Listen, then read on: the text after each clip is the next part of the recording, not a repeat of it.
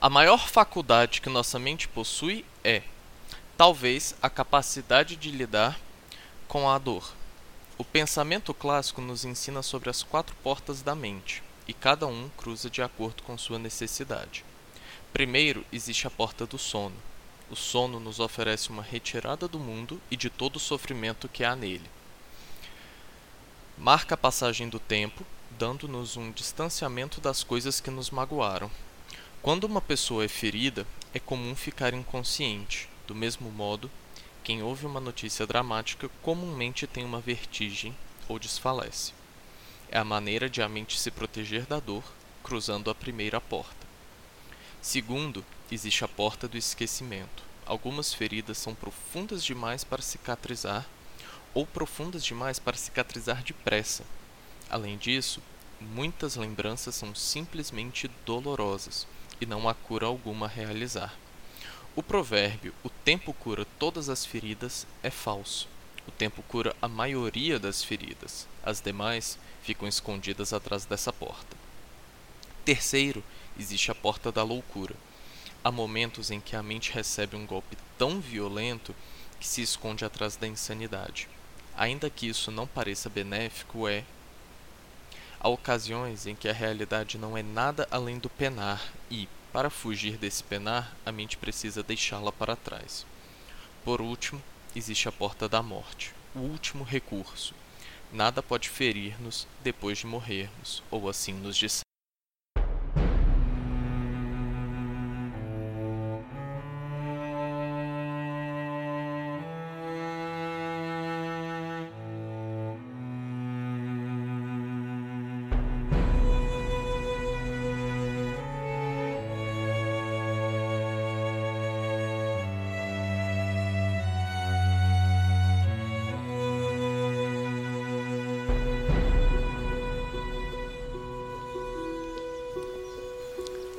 Pessoal, vocês estão ouvindo o sétimo episódio dos Quatro Cantos, o nosso podcast de releitura da Crônica do Matador do Rei do Patrick Rothfuss.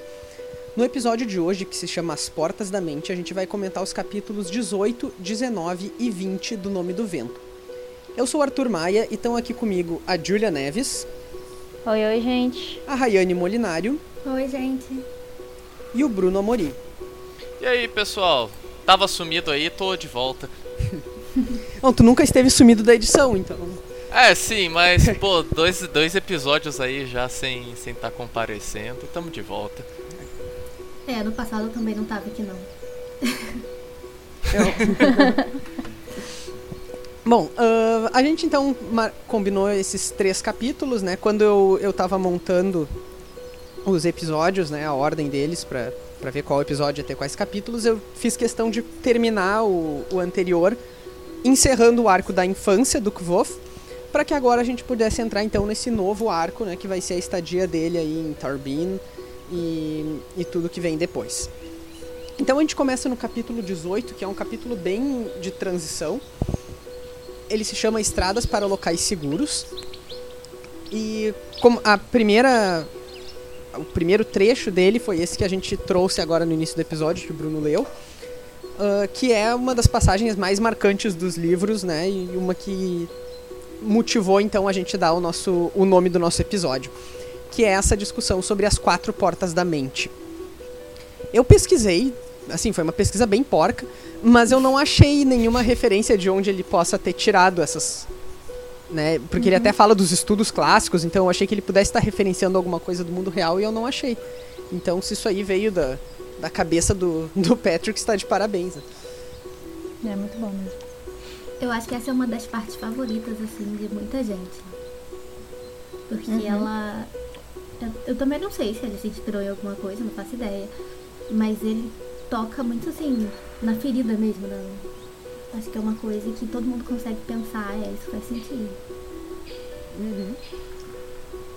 É, então ele nos apresenta nessas quatro portas da mente aí, que são o sono, o esquecimento, a loucura e a morte. Né? E a partir e cada uma dessas portas, então, ela nos permite esquecer algumas coisas que seriam uh, que tornariam a nossa vida impossível, digamos. Uhum. E é exatamente por esse processo que o Kvof criança está passando. Né? Então a gente está uh, ele acabou de viver um momento muito traumático e ele precisa ativar alguns mecanismos de esquecimento. E De sorte. até, né? Oi? De defesa até dele, né? Sim, exatamente, para que ele possa continuar sobrevivendo, né? Para não pensar no que acabou de acontecer e, Uhum. É, e sei lá, tem- não parar de. Acho que tem uma palavra pra isso que eu não lembro agora, quando você tem um choque, alguma coisa assim, e, e você fica como no automático fazendo as coisas. É, Isso é um pouco. Um transe, né? Isso, Do como que- transe, mas acho que tem uma palavra pra isso que eu não me lembro. É, meio que um estado letárgico, assim, você só vai. É. Eu acho que tem um pouco aqui daquele exercício mental que o Abenf ensinou pra ele, né? O, o coração de pedra. É claro que a diferença é que o coração de pedra ele se coloca a pensar racionalmente, mas aqui o, o- a racionalidade dele é justamente desligar tudo, né? Pra que ele possa operar no mínimo. E focar em, no que ele precisa pra sobreviver, tipo, ah, comida, água, é, coisas básicas, né? É uma parte racional mesmo, quando a gente olha por esse lado, é o que você precisa pra seguir em frente, mas ele não pensa na parte dos sentimentos. É, isso, isso lembra um pouco também nosso cérebro de uma forma um pouco diferente, tá, gente? Não nesses casos aí de luto e tal.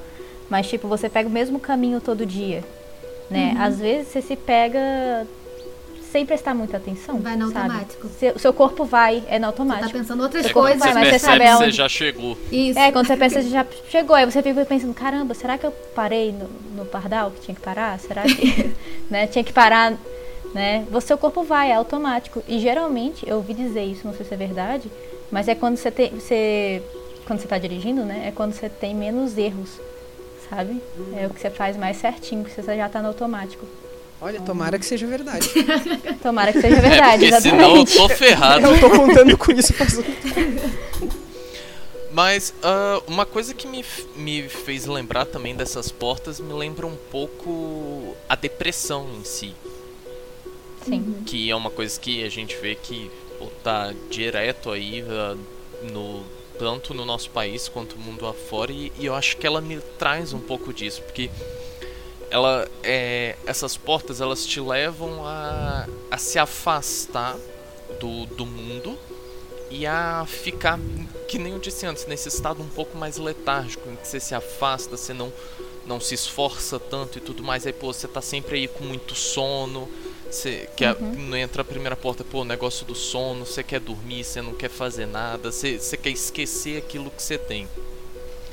Aí depois, pô, esquecimento, você tenta esquecer daquilo, você tenta esquecer da, das atividades que você tem pra fazer, você só quer, você tenta esquecer da sua vida real e se afastar por completo, não, não querer se importar com isso. Aí a gente vem pra loucura, que aí começam todos os, os, os problemas psiquiátricos que, que uma pessoa tem, coisas de. Eh, Que aí entram até mesmo, começam a entrar os próprios eh, pensamentos suicidas e tudo mais. E por fim é quando a pessoa já não, não vê mais escapatória para aquilo que ela tem e acha que o único jeito que ela tem para poder é, se livrar daquela doença é o suicídio, que acaba sendo a porta da morte.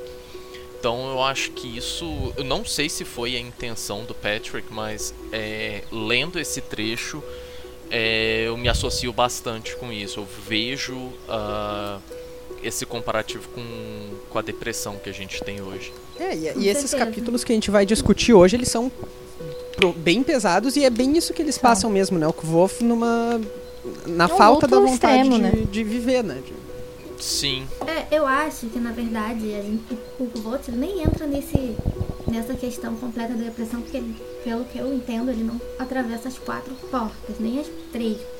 Eu diria que ele fica entre a primeira e a segunda, ele não chega na É, com terceira. certeza. Então, Uhum, mas ele não chega na terceira. Isso.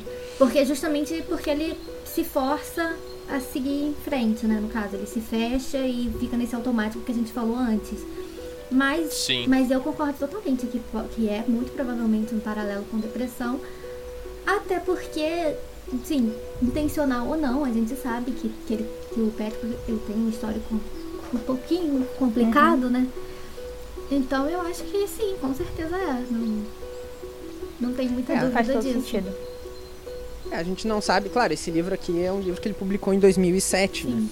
Uh, a gente não sabe como é que era a situação dele lá. A gente, que, caso vocês que estão nos ouvindo não, não estejam cientes, porque muita gente não tá, né? Muita gente só lê o livro e, e fecha ele. Uh, mas o Patrick Rothfuss, nos últimos dois anos, mais ou menos, ele declarou algumas vezes. Ele tem um blog que ele normalmente escreve, escrevia bastante. Daí depois ele, o pai dele ficou doente uh, e eventualmente faleceu.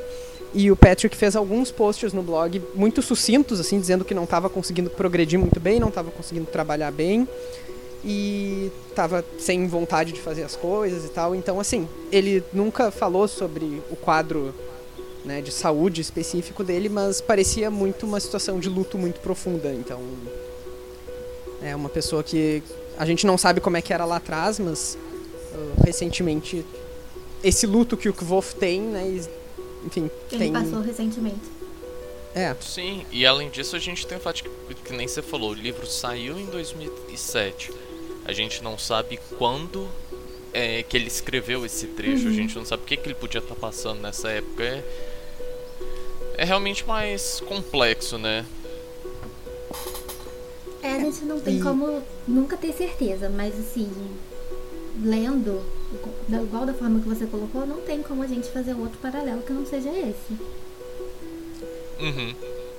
Uma coisa que a gente pode se perguntar, inclusive, é porque o a gente tá vendo dois tempos, né, no livro até aqui, então, que é a história do Kvof e ele ah, contando a história, o momento em que ele tá, né? E a gente sabe que ele teve alguma perda, que a gente não sabe qual foi, aconteceu alguma coisa muito horrível. E o quanto essas portas aí voltaram pra ele, né? O quanto ele ele pode ter se colocado de novo nessas situações. O bom, o sono Quantas eles ab- ele abriu, né? É. Também. É, É, exatamente. Eu preciso dizer que eu não tava no episódio passado, então o episódio do interlúdio, quando ele volta depois de que ele conta a parte do assassinato, eu acho que foi a parte que eu mais chorei. E, e foi engraçado porque eu nem gosto muito dos interlúdios, né? Eu já falei disso. Só que quando, Já.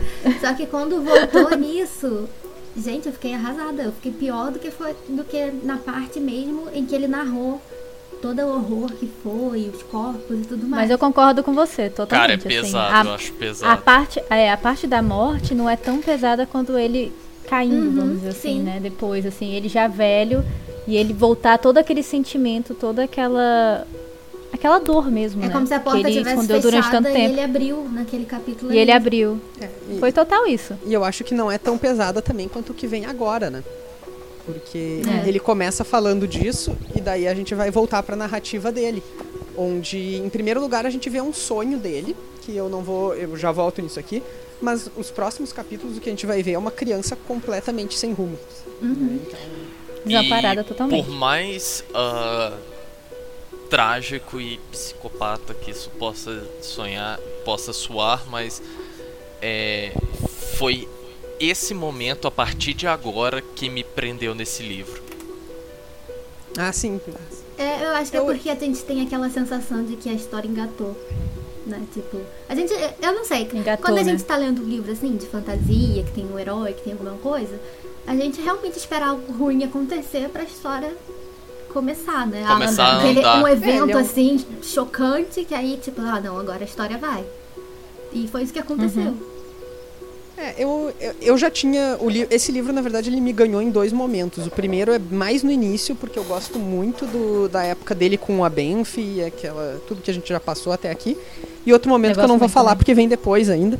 Mas esse. Todo esse trecho em Tarbin, pra mim, é a parte menos interessante do primeiro livro. pra mim é uma das melhores. Eu gosto muito também. Eu, porque eu acho que é quando começa a, a formar quem realmente o que você acaba se tornando. E, e eu acho que isso traz um, um toque muito pesado e, e que acaba começando a mostrar o porquê. Aí você começa a se. a ter essa compaixão pelo, pelo que vosta de hoje. Porque você vê, cara, esse bicho passou tudo isso. Cuidado com spoiler. É. é não, sim. Eu, eu, eu tô ligado. É tipo, ele passou tudo isso e. Ele tá vivo. Uhum. E a gente vai discutir mais pra frente, pô, por exemplo, o cara acabou de ver os, os pais dele serem assassinados, então é só disso já, já é um negócio muito marcante. É, eu acho que ele- essa é uma, assim, uma das maiores características dele também. Ele é, ele é um sobrevivente. Sim. Mais do que qualquer coisa, ele é um sobrevivente. Porque ele passa por muita Sim. coisa. E foi um sobrevivente muito cedo. Sim, Né? Ele tem 12 anos aí. É muito cedo. pois é. Então, é uma das palavras que dá pra descrever ele é essa. Porque n- não significa que, ah, vai ser perfeito, né? Claro que ele vai ter defeitos e tudo mais, mas... Olha tudo que ele passou até chegar aí, né? É, eu dou aula pra crianças, assim, nessa faixa etária. Eu fico olhando eles e eu falo, caraca, Isso o é que uma bota coisa... realmente é um sobrevivente, assim. Assim, eu vou, vou desviar bastantinho do assunto, mas eu, eu acho que ele nos, nos diz bastante quando a gente vai ler esse Kvof. Ah, eu tive uma professora na faculdade que era incrível, assim, é incrível, né?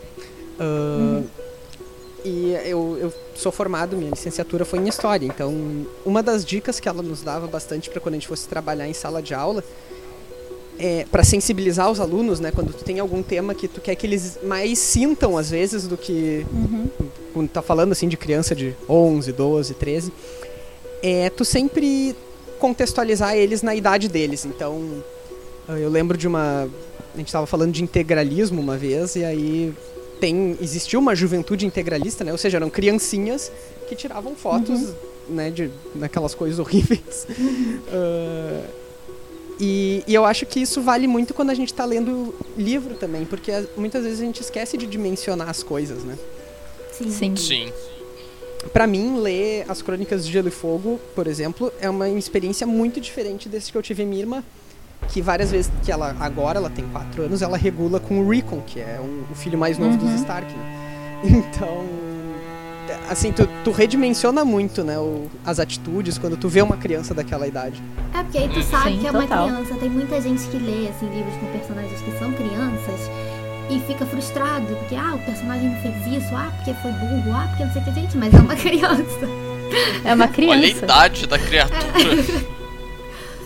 É, Não- tipo, com 12 anos, o que, que vocês fariam, sabe? Sim, eu acho não que isso tem é uma... como você esperar que uma criança vá agir de um- com o pensamento de um adulto, de uma forma lógica que às vezes nem um adulto pensaria naquele momento.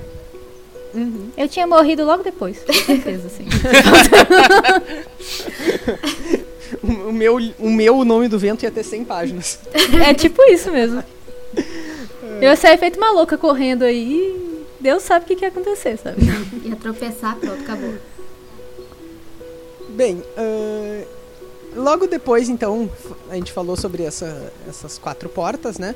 O Kvof usa isso como uma introdução para começar a falar sobre o sonho, sobre o que aconteceu com ele depois. E a primeira narrativa, de- narração dele é sobre o sonho, que é o primeiro sonho que ele tem. Esse sonho é uma coisa meio estranha, né? Ah, porque aqui a gente tem, na verdade, vários. Três, né? Três, isso. Três personagens que passaram pela vida dele e que de uma maneira ou outra ensinaram coisas pra ele. Foram três mestres dele, né? Exatamente. Ah, aqui. O primeiro deles é o Lecliffe, que foi um ah, lenhador, né? É, um lenhador que viajou com a trupe. Depois a gente tem o Abenfi e depois tem o pai dele, o Orliden. E é engraçado que volta pro Abenço depois, né? E volta pra Benfi, é. Então, e todos eles são a mesma pessoa no sonho, né? Aquela coisa de sonho, assim. Uhum. Ele começa falando com o Lecliffe, daí daqui a pouco ele tá falando com o Ben, por aí vai. E. E ele recebe então uma série de instruções aqui. Qua- o que, que ele pode comer, o que, que não pode, como é que ele faz uma armadilha, como é que ele. ah, o que, que são as, os marcos do percurso. Né? Tem, ele recebe uma série. Essas pessoas falam coisas pra ele. Isso me lembra, a gente já comentou aqui antes sobre a jornada do herói, né? Aqueles, aquela estrutura muito famosa do, do Joseph Campbell. Ah, isso me lembra muito um dos passos dessa jornada, que é o herói receber conselhos de um mentor. Claro que Sim. durante a história do Kvolf ele vai ter vários mentores e várias pessoas vão dar conselhos e itens e tudo isso, mas aqui a gente está tendo, até no sentido simbólico, vários mentores que estão dando contribuições diferentes para ele, né? E que é legal que também remete muito a, a infância dele antes da, da aparição do Ben, né? Que é quando a gente começa a conhecer ele. Sim. Eu.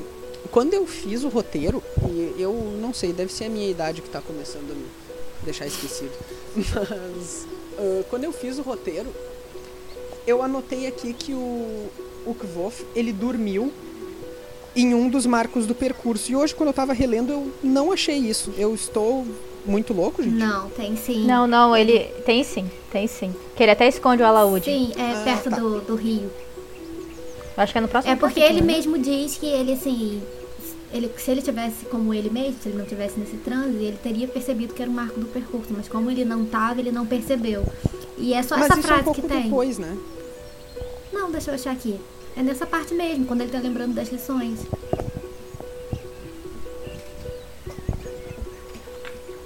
Que ele realmente dorme. Que era perto da água, não é Isso. isso? Não, e, tá, mas a minha pergunta é a seguinte. Ele, quando ele teve esse sonho aí, ele tava dormindo nos marcos? Ah, tem aqui, ó, essa parte que o Ben, ó, o Ben vira pra ele no sonho Uhum. e fala assim: Ben estendeu uma das mãos para a pedra, como se verificasse o calor da fogueira e disse: Mas há um poder nela, só um tolo negaria. Será que é nessa Mas, parte? é- que não, você- aqui, ó, já achei. Havia também uma grande pedra retangular caída de lado perto do lago. Dias antes eu a teria reconhecido como Marco Cinzento. Nesse momento, via como um quebra-vento eficaz, algo em que poderia apoiar minhas costas para dormir. É, o segundo parágrafo da página 126. Aham, tá, eu encontrei. Segundo não, penúltimo, né? O que eu não Só tenho que não certeza tem se- sonho. Como? Não tem sonho nessa parte. Pois é, é, então, o que eu não tenho certeza é se esse é o mesmo lugar no qual ele dormiu antes. Eu acho que não. Teve o sonho? Eu acho que não. Eu acho que isso daí ele, já é ele continuando a caminhar. É, também acho. Tá, não, porque então, assim, quando eu É anotei ele aqui, fala. por algum motivo eu achei que ele tinha dormido essa, esse soninho aí que ele teve o sonho num marco do percurso e isso tá, seria a minha hipótese de como ele lembrou de coisas que nunca disseram pra ele. Uhum. né? Porque ele até comenta, tipo, ah, eles me lembraram de coisas que, nun- que eu nunca fui dito. Então alguém Tipo tá mandando uma mensagem pra ele com esse sonho. Uhum. Eu, eu tava imaginando que ele dormindo no marco do percurso, que a gente sabe que é algum tipo de portal, né? Uhum. ah, pudesse ter a ver com isso, mas se não, mas aparentemente não, não tem indício, não. É, parece que é só aquelas lembranças mesmo de sobrevivência. Aquela coisa que Uma fica coisa que é, você, escondida é, você lá nem no sabe seu que sabe fazer mais, só que quando precisa você lembra que, que tem aquela informação. É, Eu, eu ainda acho que tem alguma coisa aí. Eu só a minha teoria do que que era caiu por terra. Deixa eu encontrar aqui porque tem uma hora que ele diz que ah, aquelas coisas que disseram são coisas que aqui ó. Ah, eu pensei muito pouco no outro assunto do sonho. O Ben nunca me ensinou o nós de marinheiro. O meu pai nunca terminou a sua música. Ou seja, ele tá lembrando de coisas que, né, que, ele, que não aconteceram. Então, Uhum. eu, eu imagino que tem alguma coisa aí, tipo, a maneira que ele sobreviveu, né? Mas eu, eu realmente não tenho nem, nem ideia do do que, né, de como é que eu responderia aqui. esse mistério. Mas eu lanço a pergunta. Se alguém souber, quiser arriscar. É. É. Comente aqui. Bem, ahn, mais alguma coisa sobre o capítulo 18? Acho que não. Acho que Não, é só ele sobrevivendo agora, né? Ele fazendo a armadilha. Ah, ele não conseguiu matar o coelho É. a primeira vez também, porque lembrou do sangue, né? trauma. Então aquele trauma. É, o que ele tá É. evitando, mas que tá por ali, né? Uhum. Sim, e aí na segunda vez que ele faz a armadilha, ele fala assim: ah, agora eu vou fazer uma pra matar mesmo, pra ver se. É uma coisa que. né? Uma outra coisa também que eu acho interessante é que ele. ele mantém o alaúde com ele como sendo a memória da vida que ele tinha. Sim. E uma coisa que eu acho legal é que ele trata aquilo como sendo. É, com uma importância maior do que ele, né? Que ele pega aqui no finalzinho do 18. Preparei outra armadilha, uma que matasse. Depois, sentindo o cheiro de chuva no ar, voltei ao monólito cinzento para providenciar um abrigo para o meu alaúde. É tipo, pra ele tanto faz, mas o alaúde Uhum. dele ele precisa dar Não essa cobertura maior. Por isso que é tão ruim o que acontece no- nos próximos capítulos. É. Então, Bem, falando em próximos capítulos, então agora a gente vai pro capítulo 19, que se chama Dedos e Cordas? Uhum. É isso, né? Sim, Isso. senhor. é, dedos e cordas. Isso. É porque eu acho que a tradução tá um pouco diferente. Deixa eu ver. Aqui no meu Só é um dedo de instante. cor. É, dedos e cordas. Deixa eu ver como é que tá no outro aqui. Eu acho que tem uma diferença aqui de, de tradução. Que eu não percebi quando eu tava montando. Ah, não. Estou completamente errado. É a idade, a, a idade batendo. É, vocês veem, né? Quando eu era jovem, que nem vocês, não acontecia. No auge dos seus 25 anos. É, pior que nem 25 eu tenho, tu vê. Ah, bem, então esse capítulo ele nos traz principalmente, ele tem duas grandes partes, né? Na primeira delas o que a gente tem é o Kvolf sobrevivendo mesmo. Então a gente vai ver um pouco da rotina dele por vários meses, são uns três meses, eu acho, que ele sobrevive absolutamente sozinho e o único consolo que ele tem é a música. Sim. É, eu acho que essa parte ela é bem assim, uma continuação daquele capítulo anterior ainda. Que é ele Sim. tipo, caçando e comendo e achando coisas e andando. E ele ainda no automático. Sim, ainda né? no automático. Total. Porque ele só desperta quando.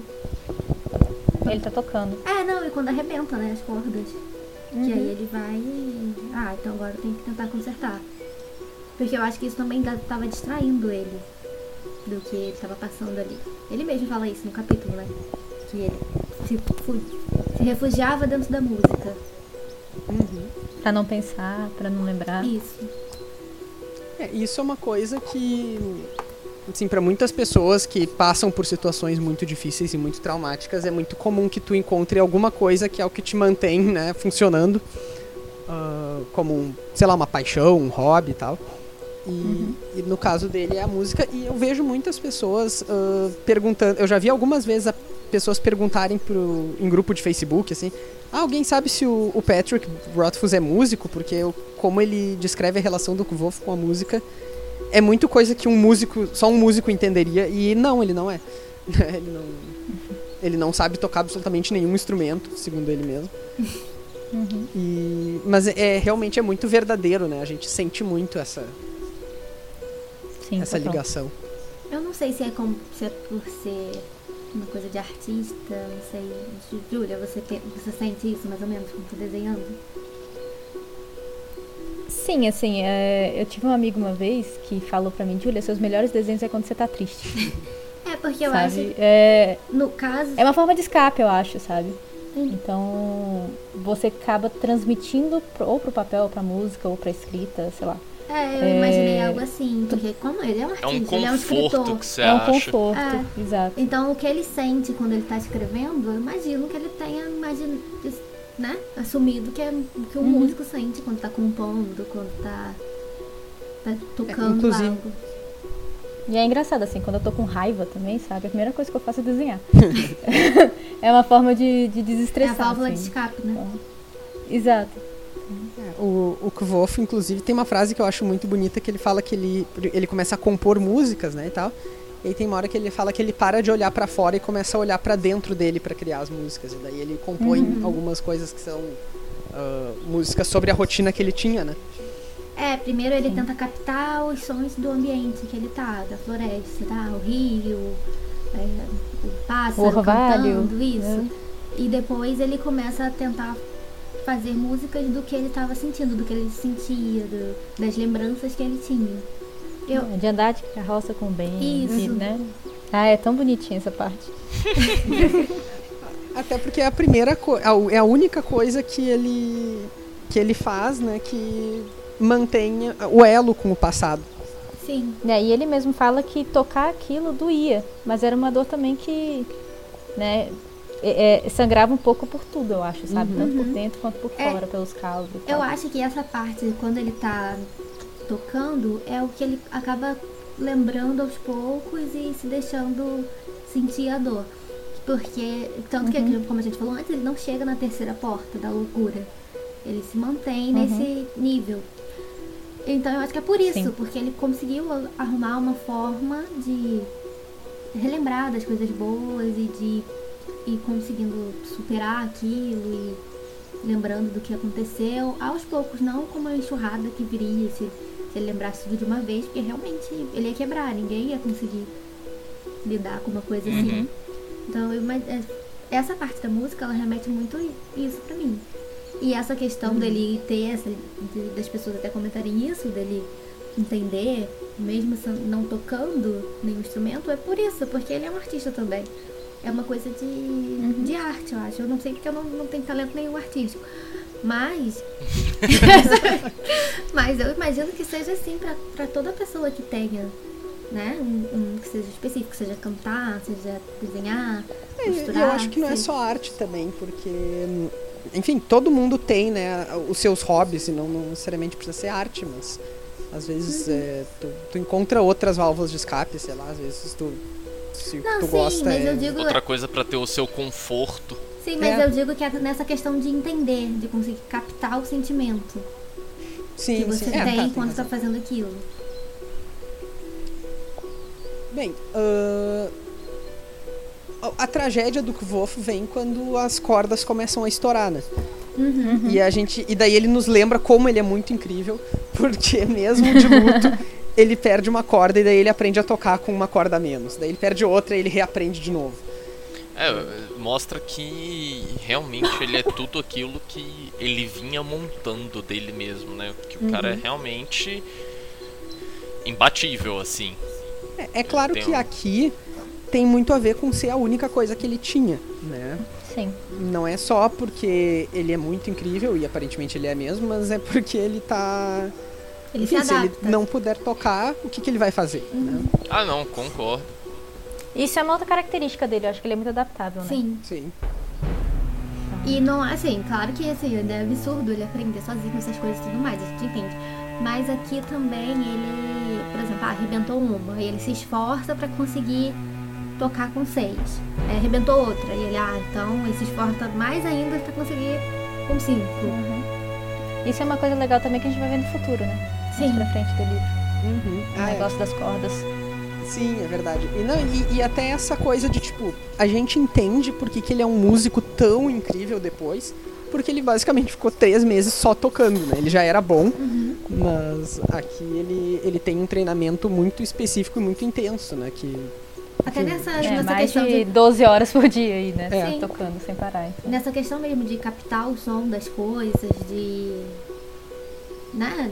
Ah, um pássaro tá cantando, vou imitar. Ah, o rio tá fazendo não sei o que, vou Uhum. imitar. Então tudo isso. Pegar da fonte isso. mesmo, né? Exato. Da natureza. Bem, então, como eu disse, as cordas dele começam a estourar até que ele fica com cordas de menos pra tocar. E aí é que ele se mexe, né? Então aí é que o Wolf decide, tipo. é, aliás, ele nem decide, ele faz no automático, né? Uhum. A corda estoura, ele levanta e daí ele sai caminhando pra conseguir cordas novas, só que ele tá no meio do nada. Mas como é a cabecinha dele, né? Pensa que isso é um menino de 12 anos, assim. Aí ele vai, começa a viajar, ele já pensa, eu vou pra sul, porque sul é mais quente. né? Então, assim, é um menino de 12 anos, ainda no automático, ainda em luto, e ele ainda, né, é mais uma vez o corpo meio que protegendo, né, ele, assim, tipo, ah, vamos pra sul, porque você vai ficar mais seguro lá. É, e ele nem sabe pra onde ele tá indo, né? A gente eventualmente vai saber. Mas ele vai caminhando, ele vai caminhando, a- ele vai evitando pessoas, né, por um bom tempo. Até que uma hora ele não tem mais como evitar. Uhum. E aí ele fala que, bom, agora eu tenho que ir pra estrada e assim que ele vai pra estrada e é visto, ele é completamente ignorado, então Uhum. não, não chega a trazer o que ele queria evitar, que era o contato com pessoas, né? Sim. Mas aí uma carroça para e pergunta pra onde é que ele tá indo. Pergunta se ele tá indo pra cidade, ele nem sabe que cidade que tem ali, mas ele distou, né? Porque era mais fácil. Ah, e aí então ele sobe nessa carroça com esses dois personagens que são personagens bem eventuais, mas que é quem vai ajudar ele a chegar no lugar onde ele vai se instalar, né? Uhum. Uh, esses personagens são o Seth e o Jake. Tem uma coisinha aqui que isso vai aparecer outras vezes no livro, mas eu, como é a primeira vez, eu acho que vale a pena a gente comentar agora. Que é o seguinte, quando o, o Seth fala com ele, em português, ela não traduziu. Ela traduziu normal. Ela, ele diz olá, garoto. Ei, garoto. Olá, garoto. Mas, quando no original, o Patrick Rothfuss escreve um sotaque pro Jake, pro, pro Cephas. Isso depois vai aparecer, isso não é spoiler nenhum, mas lá no capítulo do. Como é que é? O Mordumo? Mordumo, uma coisa assim, né? O do Poico? Isso, do Poico. Eu adoro o capítulo do Poico, cara. E, bom, e é a primeira vez que aparece então essas marcas de um sotaque popular. ah, porque em inglês ele fala, o, o Seth fala, Hey boy, hello boy. H-U-L-L-O, que era pra ser o hello, né? Uhum. Ah, eu tenho um pequeno problema com isso. Eu acho que funciona.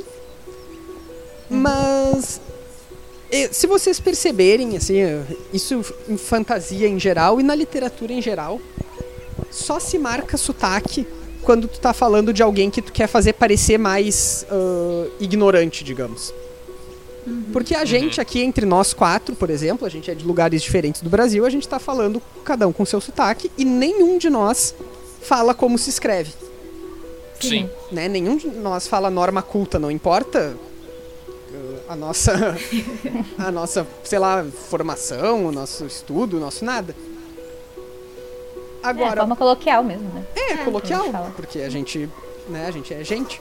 E, e a gente fala diferente entre nós, mas nenhum de nós tá, tá falando, No Brasil, então, né? Cada canto aí tem um, né?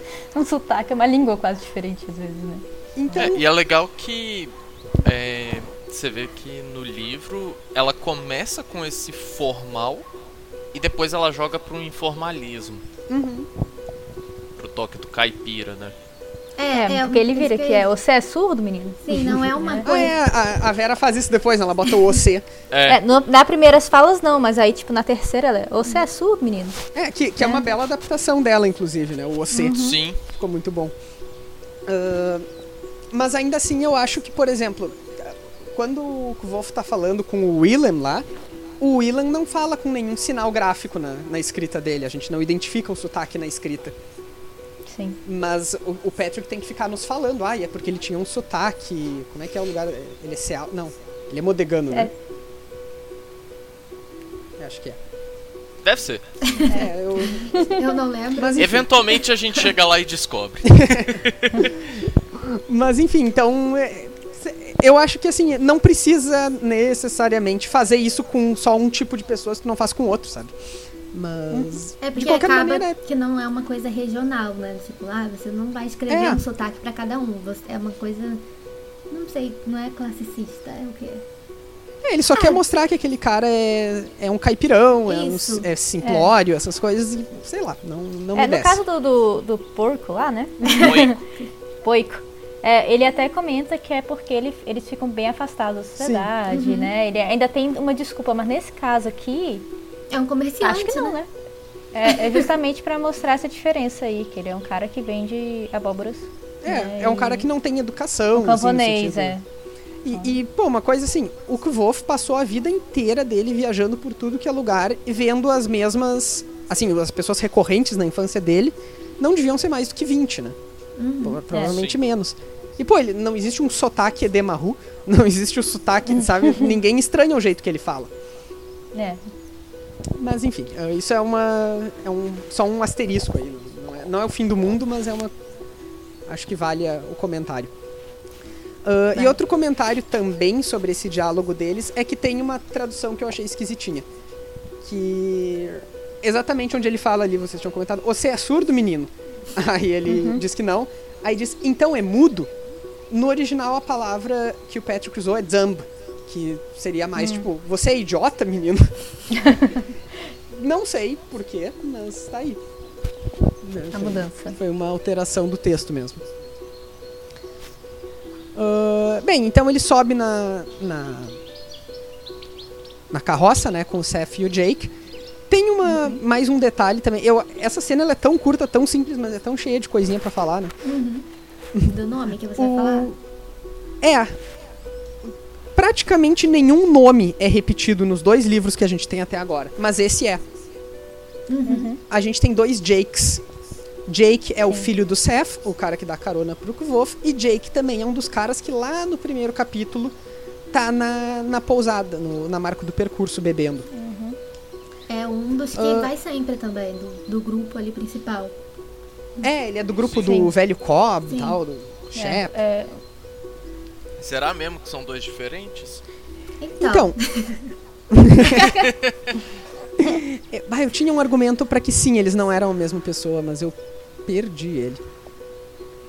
Mas eu acho que mesmo que não seja, que não seja a mesma pessoa, né? ãh, a gente pode. O significado desse nome ser repetido é basicamente o fato de que a gente está falando aqui de classe popular mesmo. A gente está falando de lugares muito pequenos, de lugares, né? Então as pessoas elas são mais papéis do que personagens. eu cheguei a, a reler o outro capítulo até ver, pra ver se tinha, né, algo que desse algum indício de que podiam ser as mesmas pessoas, mas eu não encontrei nada assim. Se eu não me engano, eu tinha achado um indício contrário. Eu só tô- vou tentar reencontrar ele aqui porque porque eu Eu tentei pela idade, mais ou menos, pra ver, mas não consegui, porque não tem uma descrição assim exata dele. é. Esse, esse pessoal do- dos interlúdios, assim, é difícil ver característica deles, assim. Uhum. né? Eu percebi isso bem quando tava desenhando o primeiro capítulo. Tipo, eu, caraca, como é que é esse povo? Eu não sabia nem como é, pra, por onde começar, sabe? É bom, eu vou ficar devendo por que, que eles não são a mesma pessoa. Mas tudo bem. Ah, No próximo a gente fala, se for o caso. é, eu, eu eventualmente descubro, mas. Eu já estive errado hoje mesmo, né? Então. não confie em mim. Ahn, e aí, quando eles estão lá na, na carroça, o Seth e o Jake perguntam, eles apontam pro alaúde do Kvolf. Ah, isso aí funciona? Aí o Kvolf disse, não, tá sem. Tá sem as Tá cordas, quebrado, né? tá quebrado, é. E aí eles então começam a cantar a Latoeiro Cartumeiro, que é uma canção popular em, né, no- em todo o Uhum. mundo. Durante os livros elas apare- ela aparece várias vezes. Sim. E, É mais velha que Deus, é. que ele fala. E o Kvolf fala como a harmonia, do, as vozes deles são feias, mas a harmonia deles lembra muito ele, né, do, do passado. De novo, a música que está conectando ele com os sentimentos. Sim. É, mais alguma coisa do 19? Não acho Não. que não. Certo. Ahn, então vamos pro capítulo 20, que se chama de Mãos Ensanguentadas a Punhos de Dor Lacinante. Aí aqui sim, então a gente vai ter o início desse novo arco, né? Porque até agora a gente estava em capítulos de transição. Mas o Kvof, de carona com o Jake e o Seth, ele chega em Tarbin, que é a cidade onde ele vai passar vários capítulos agora. Ah, o que que va- vamos dar uma passada geral aí por esse capítulo primeiro, então. Ah, Bruno, Ah, cara, esse capítulo pra mim é quando foi aqui que eu comecei a me apaixonar pelo livro mesmo. Que, que começa toda a desgraça e isso me fez. Começa, me já matou um monte de gente. É, tipo. É, an- antes foi só um- uma pincelada, digamos assim. Pincelado, caraca. Matou a família Pra mim toda, é- mas a desgraça A começa família agora. toda de forma horrorosa. Coisa de. coisa à toa, coisa à toa. Mas aqui Vai. é, é realmente. eu- o jeito que ele tratou isso pra mim eu achei muito legal. E é, e é engraçado que você vê que é, ele teve chances de.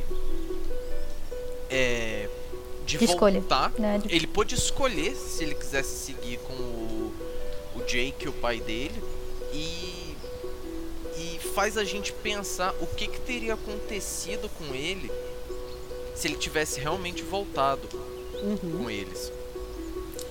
É, ele, E- ele até tenta, né? Só que ele não, Ele não tenta, consegue chegar É. a tempo. Por conta de tudo É muito que triste acontece isso, depois de também. tudo que ele Sim. passou. É porque nesse capítulo... é, Bruno, você vai falar mais alguma coisa? Desculpa. Ah, pode falar, relaxa. Não, é porque assim, nesse capítulo tem algumas coisinhas que eu gosto bastante. Que, por exemplo, nesse começo, ele tá indo ainda com eles. Quando eles estão chegando na cidade, que o, o Seth, né, pergunta para ele se ele tem mãe e tudo mais, e ele aí ele entra como uma espécie de como se ele estivesse acordando, né, para a realidade, e ele entra em desespero e ele começa a correr. E, e ele até se protege com a Alaúde, Isso, né? ele abraça, é, ele, ele abraça e sai o correndo Alaúde. desesperado, porque ele é como se ele estivesse voltando mesmo, sentindo a dor. Ele foi até ali com eles, mas ele tava ainda em transe, no automático. automático. Sim. E quando ele percebe que o cara tá oferecendo pra ele, tipo, uma chance de ter uma família de novo, diga assim, né? Ele lembrou da dele e aí ele entra em desespero. E é quando ele começa a correr. Sim. E eu acho que é isso que deixa ainda mais triste. Porque depois que ele encontra os meninos e ele apanha e tudo mais, e quando ele acorda e que ele percebe que ele quer, quer voltar, né? Quer ter isso de novo, ele volta desesperado pra praça. Quando ele chega lá e ele não encontra, é muito triste. É mais uma perda, Sim. né? É mais. É, você Pra ele. vê que ele tá. No, no livro do destino dele tá escrito assim: se ferrar.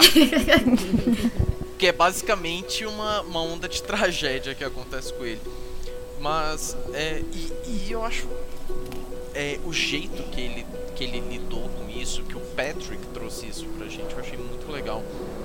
É, que ele começa a mostrar que, tipo assim, é, tem mendigos e tudo mais, mas ele traz um, um toque que, tipo assim, é coisa que a gente vê hoje em dia, são crianças abandonadas e, e que tentam fazer o que elas conseguem delas pra. Faz, conseguem fazer o possível pra tentar sobreviver. E É, isso a tem as gente- ganguezinhas que elas formam também, É, né? isso a gente Mas vê na- até que- nas ganguezinhas a gente consegue ver isso que o Bruno tá falando. Essa necessidade. É, é um toque humano mesmo que ele deu, assim, pros personagens, mesmo os personagens que não são lá muito agradáveis. Porque a gente consegue Sim. entender por que que estão fazendo aquilo. Uhum. É, co- como é que a gente vai pegar essas crianças aí que batem no Kvolf, né? É, a gente vendo como o Tarbin é, o que, que acontece com o Kvolf até que ele, enfim, até que ele consiga minimamente se recuperar e ser funcional, né? Como é que a gente vai culpar essas crianças aí por estarem tentando roubar ele, Exatamente. né? Eles não são Você tão mais entende. velhos assim, eles provavelmente cresceram naquela cidade sem nada. Uhum. Sim. Soltos totalmente à mercê deles, né? Eles tendo que comer, eles tendo que conseguir qualquer coisa pra se alimentar. E eles têm características, Então- né, particulares. Tem um que é mais violento, tem um que é mais religioso, tem um que parece ser mais. Ele fica em transe até quase quando ele vê o Alaúde também, ele fica olhando um tempão, os outros estão se batendo lá e ele não tá nem aí, que ele só tá vidrado naquilo que ele nunca viu antes. É uma curiosidade mesmo, uma coisa bem criança, que deixa tudo, Sim. tudo mais trágico, tudo mais pesado, né? É, eu, essa ganguezinha aí, ela me lembrou, ela me fez relacionar, na verdade, ah, todo esse arco de Tarbin com um livro que eu, inclusive, nem terminei de ler, pra minha vergonha, que é o As Mentiras de Locke Lamora, do Scott Lynch. Ele é o primeiro livro de uma série também, que vão ser eventualmente sete, ele já tem três publicados, que é o Cavale... Cavalheiros, alguma coisa? É Gentleman Bastards. Não sei como é que eles traduziram isso. Mas tem um ar muito parecido, primeiro, porque a gente vê um pouco do outro lado disso aí. O Locke Lamora, o protagonista, ele é um menino de uma gangue, né? Dessas gangues de cidade e tal. Claro, a gangue dele é mais refinada, eles são mais golpistas do que. ah, né, esse- essas gangues mais. ah, de, sei lá, violentas da, da rua, assim. Uhum. Mas também ele é um menino órfão, pobre, que cresceu numa cidade sem ter nada e eventualmente ele vira né, um golpista como que é a maneira que ele tem de sobreviver. Ah, essa cidade, Tarbina, ela tem um ar, ma- e me parece, ela tem um ar mais renascentista do que medieval, assim, ela é um pouco mais ah, moderna, digamos, né, do que e Loch Lamor é muito isso também. Ah, e é uma cidade super violenta em oposição ao que a gente conhecia até então de Temerant, né? Que eram esses lugares isolados, fazendinha, aquelas cidadezinhas lá onde eles iam tocar pelo Greyfellow e tal. É porque é uma Então, cidade Tarbina- mesmo, né? Uma, É, uma cidade grande grande. primeira, ele né? mesmo comenta que é uma cidade grande, algo que ele não estava acostumado. E a gente sabe que realmente na cidade grande tem mesmo mais violência, mais. né? É mais difícil. A pobreza se concentra, né? A gente tu vai criando um centro urbano e as pessoas que não têm nada antes elas não tinham nada e estavam sozinhas. Agora elas não tinham nada e estão juntas. Até nessa questão mesmo, por exemplo, antes ele tava na floresta, ele tava com fome, ele tava com frio, com as coisas, mas ele conseguia se virar, conseguia, ah, vou caçar um negócio aqui, ah, vou, Uhum. né, beber uma água do rio. Numa cidade você não tem isso. Porque ou você vai roubar, mas você não tem dinheiro, você vai fazer o quê? Ele, tanto que ele bebe água do, da- dos negócios de cavalo, né? Do, de cavalo. Isso. É.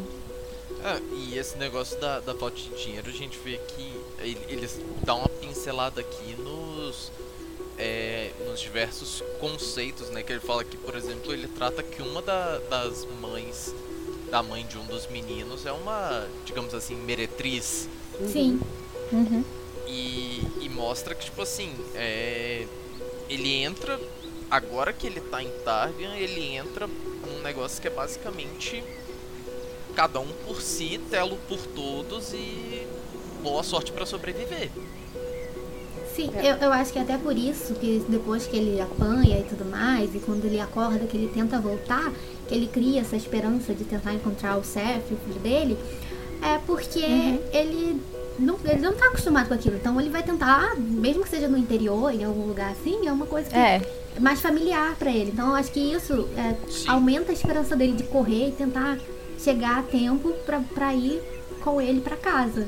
Só que ele não consegue. É, É esse, uma coisa mais verdade, confortável, né? Pra ele. É, eu, eu concordo com o que tu falou, Bruno. Mas eu acho que nesse capítulo em específico, é, é o processo dele entender isso, né? Ah, Sim. sim. E- Ele vai ser chocado na realidade porque ele não estava esperando. E ele foi uma Uh, criança tá. protegida. É, Tem Sim. isso também. Ele, ele é claro que ele aprendeu muita coisa, ele conheceu muita coisa da vida, mas ele era uma criança protegida pelos pais. Ele só conhecia amor e carinho e gente cuidando dele.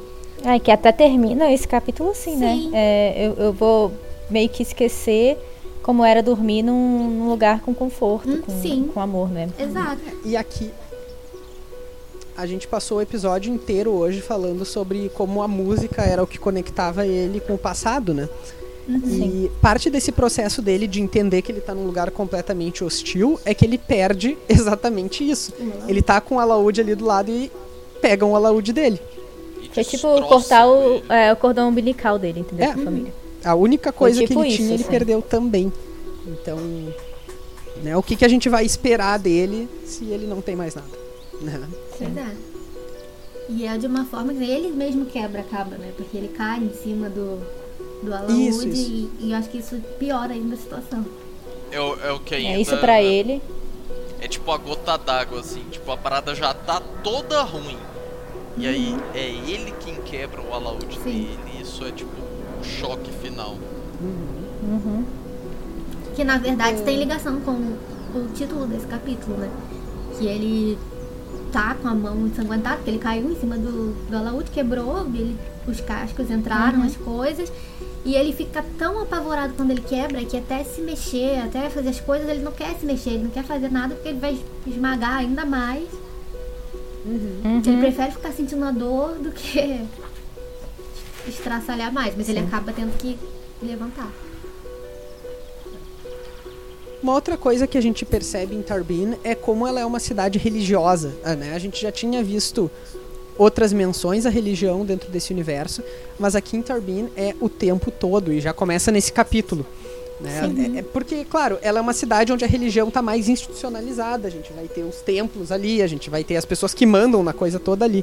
A religião aqui ela me, pare- me parece muito mais política do que do que o que a gente já viu antes, que era ah, as pessoas lá no, no meio do nada acreditavam em Deus. Sabe? É, e também, assim, aqui a gente tem essa parte que você falou, a religião mais política, né? E nos outros era crença, era uma coisa mais popular mesmo.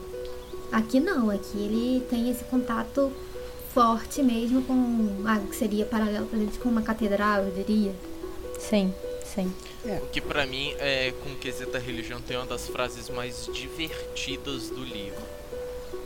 Que é, você andou dormindo na igreja de novo, não foi? Você pega a religião que nem eu pego pulgas. Cara, essa frase pra mim é sensacional. Sabe que uma das. Acho que num dos primeiros programas que a gente fez, eu não sei se foi gravado ou se a gente só tava conversando antes ou depois. Tu falou Telo, né? E eu achei muito estranho. Foi o Bruno que falou. E eu achei muito Sim. estranho. Porque... É, é como a gente fala. Não, É, mas então, na verdade vocês estão certos, o errado era eu. Ah, porque eu fui ler o livro dessa vez e daí eu fui ler com isso na cabeça, né? Uhum. A minha vida toda eu lia o H depois do L, então pra mim era Teuhu. Ah, tá. Agora faz sentido. e eu- Ah, ah, ah, tá Aí bom, faz achei que sentido. você falava telhu. Não, mas então é. Eu tinha estranhado, mas eu que tava errado. Ah, a gente faz essas coisas, né? De trocar Faz, letra total. quando tá lendo. e- Ah, é porque a gente. a- a- isso daí é muito também por conta da- de como é a nossa escrita, né? A gente tá acostumado a ver o H depois do L. Uhum. Aí, aí, tipo, no que aparece algo novo assim, é- a gente demora até entender o que que tá rolando. É, eu, eu depois É, que tu já a viram, eu falo vocês já viram aquela brincadeira Telu também? Né? É, telu que eu falo. Vocês falam tel, eu falo T. A gente fala o telo, T é. fechado. Agora eu já até confundi. Como é que eu falo? Bom, em breve a Mas- gente vai ter um capítulo pra discutir muito a religião. É, então. Mas já viram aquela. brin- Voltando aí, já viram aquela brincadeira que é um texto? Aí ele só tem, tipo, as duas primeiras letras na frente e as duas do final. E você consegue entender a, a frase? É mais ou menos isso também, né? Então a gente meio que passa. É. É, Então, tipo, a primeira vez É. que tu lê errado, tu vai provavelmente ler errado pra sempre, Lê até que errado alguém te sempre. avise. né? É, eu sempre falei telo porque eu sempre associei esse EH do jeito que ele trabalha que nem ah, escrita de MSN, isso daí é pros mais velhos, de Orkut da vida, que a gente não queria acentuar as, par as coisas e a gente colocava um E acentuado, gente colocava EH, por exemplo. Ah, É Eu sempre associei a isso. é, a fonética telo dele pode também. ter sido baseada no MSN, viu? Telo também rima com martelo, que é importante pra história dele, então a gente pode falar desse nossa, jeito aí. aí você foi longe, hein? Vocês têm mais alguma coisa do capítulo 20? Não, eu acho que. Assim, porque Não. depois também Acho- a gente acabou falando de uma forma geral, né? Porque acaba assim também. Sim. Ele acaba daquela forma que a Julia falou. Ele tenta fechar os olhos e lembrar como era quando, quando ele tinha família antes. Na- na- não e não lembrar, lembrar, né? verdade, E isso, esquecer, em isso. voltar pra porta lá dele e, e, e esquecer realmente. E falar assim, eu não quero lembrar do conforto que eu tive. E a- Agora essa é a minha Sim, vida. e a- Porque nesse capítulo ele cortou um- o cordão mesmo, Hum, assim, exatamente. É o que eu vejo. Ele sabe? chegou a lembrar, ele chegou a fugir e, e depois tentou ir. Ah, não tem mais jeito, agora vai. Vou ter que me virar. Uhum. E aí o capítulo termina dizendo então que essa foi a primeira noite de três anos que ele vai passar em Tarbina. Então, né, não é spoiler a gente dizer que a gente vai ter vários capítulos aí. Uhum. E É, vai. era até a coisa que eu ia comentar que a gente tem então uma ideia de, do, do lapso temporal, né? Pô, são três anos, então a gente sabe que ele vai estar saindo daí com 15. Uhum. E a Eu gente achei que tinha. Não, Eu fiquei é, esperando o final da frase. É, é, é porque a gente até hoje fica numa nessa indagação da idade dele, né? Sim. A gente chuta que ele esteja aí com seus 25 hoje. Então, a É. gente sabendo que ele vai sair de Targ aí com 15, são aí mais 10 anos de história. E a gente vê que a história dele tá apenas começando e começando do pior jeito possível, né? Pois é. Uhum.